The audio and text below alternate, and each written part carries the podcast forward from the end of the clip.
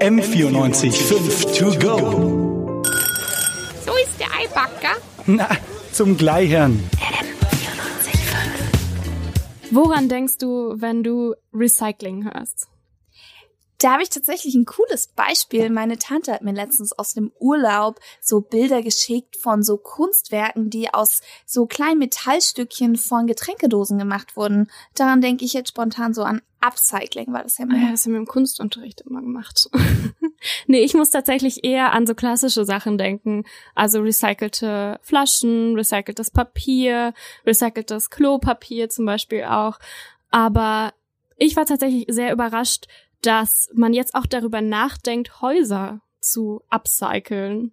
Und genau deswegen sprechen wir auch heute im M495 To Go Podcast über das Upcycling von Häusern.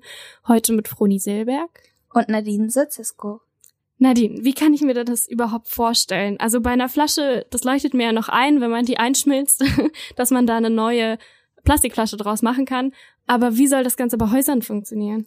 Ja, also bei Häusern ist es natürlich erstmal viel komplexer, weil so ein Haus ja auch viel größer ist als eine Flasche. Ähm, und zwar, vielleicht fangen wir mal an, warum wir auch ein bisschen drüber reden. Die Kommunalreferentin Christina Frank in München hat zusammen mit ein paar Kollegen ein Projekt vorgestellt. Das ist erstmal ein Konzept in der Bayern-Kaserne und da geht es eben darum, wie kann man Häuser oder Baumaterialien recyceln und da geht es eben vor allem darum zu schauen, okay, welche von den Stoffen, die da sind, können eben wiederverwendet werden. Denn momentan wird zum Beispiel der Sand gar nicht verwendet, sondern es werden nur Teile für den Straßenbau verwendet. Aber man könnte eben auch noch so viel mehr draus machen, unter anderem Recyclingbeton. Und darum geht es so ein bisschen. Das heißt, das ist eine alte Kaserne, die jetzt dort nicht mehr gebraucht wird und ähm, wo jetzt zum Glück, muss man ja sagen, drüber nachgedacht wird, ähm, wie man dann diese Baustoffe nutzen kann und wie man quasi nicht einfach die Gebäude, also warum reißt man sie nicht einfach ab? Ist es quasi ähm, aus ökologischen Gründen oder aus Geldgründen?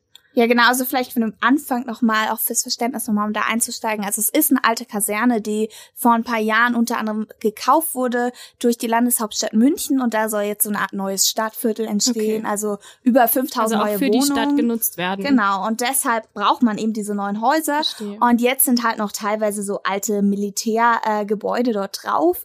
Und diese einfach abzureißen und nicht mehr wieder zu nutzen, was ja üblich wäre, ist eben Klar, ökologisch nicht so toll, aber es wäre tatsächlich auch kostentechnisch eben, hätte es ziemlich viele Nachteile, weil die Entsorgung darf man tatsächlich nicht unterschätzen äh, von solchen Häusern oder von den Materialien, die ist ziemlich groß. Und natürlich, wenn man da neue Häuser baut, weißt du, man hat gerade die alten irgendwie abgerissen, alles abtransportiert und dann müsste man eben nochmal die neuen Rohstoffe für das neue Gebäude wieder hertransportieren. Und auch das sind natürlich wieder Kosten, das sind lange Fahrtwege, die ökologisch nicht gut sind und so weiter.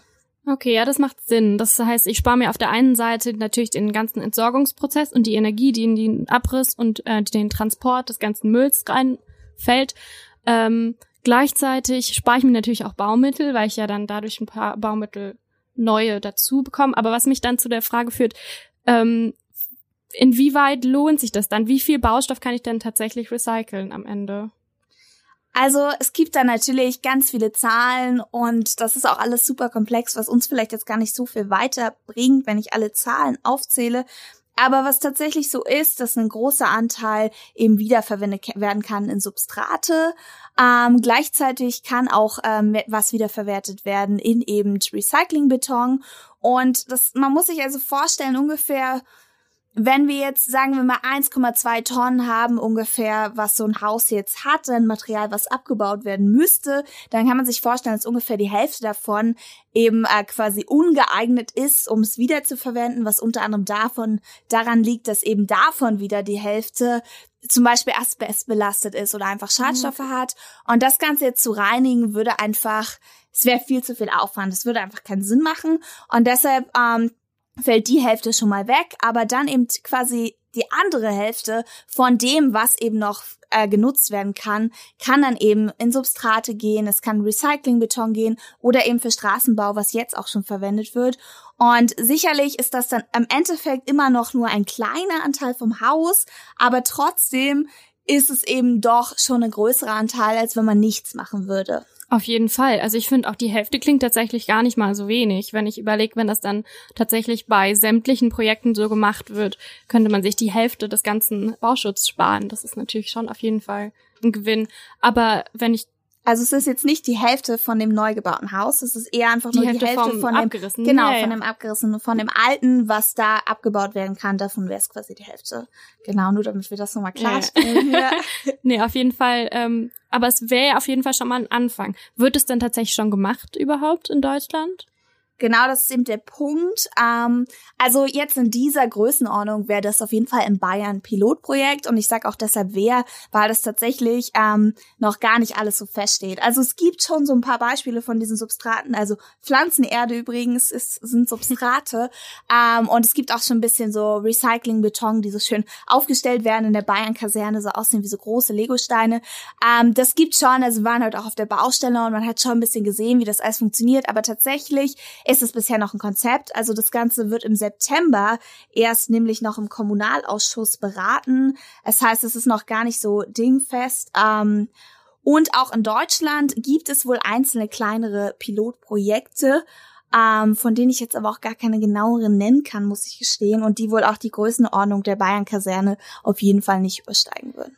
Aber ich denke, es ist auf jeden Fall schon mal ein Anfang, da, mindest, da zumindest mal drüber nachzudenken, weil ich finde, das ist halt genau der richtige Ansatz, halt mich zu fragen, ähm, in welchen Bereichen kann ich denn noch sparen ähm, an Müll. Ich weiß, natürlich geht's ja auch ums Geld. Also es ist ja nicht nur der Müll, der gespart wird, sondern es ist natürlich auch kostengünstiger, wenn ich das recyceln kann. Aber trotzdem finde ich, steht's auch so ein bisschen für diesen Gedanken, ähm, wo kann ich vielleicht Müll vermeiden, wo es vielleicht noch nicht, wo noch nicht recycelt wird, weil wir ja am Anfang schon gesagt haben, es gibt so viele Bereiche, in denen schon recycelt wird, in denen es Gott sei Dank selbstverständlich geworden ist. Und es wäre ja wünschenswert, wenn das bei Häusern genauso wird. Ja, vor allem finde ich, sind Häuser immer noch so ein Thema, wo man gar nicht drüber nachdenkt. Oder ich Ja, persönlich genau. habe vorher gar nicht drüber nachgedacht, dass es überhaupt geht und was da eigentlich dahinter steckt, weil man sich das doch so sehr komplex vorstellt, was es ja auch ist. Aber zum Beispiel, was ich ganz spannend finde, die Hochschule München ist daran auch beteiligt. Grundsätzlich Beton besteht aus Wasser, Zement und Gesteinskörnung. Und sagen wir mal, es sind 60 bis 70 Prozent Gesteinskörnung im Beton. Und wir wollen jetzt diese Gesteinskörnung quasi aus Recyclingmaterial verwenden. Das heißt, es wäre eine extreme Ressourcenschonung.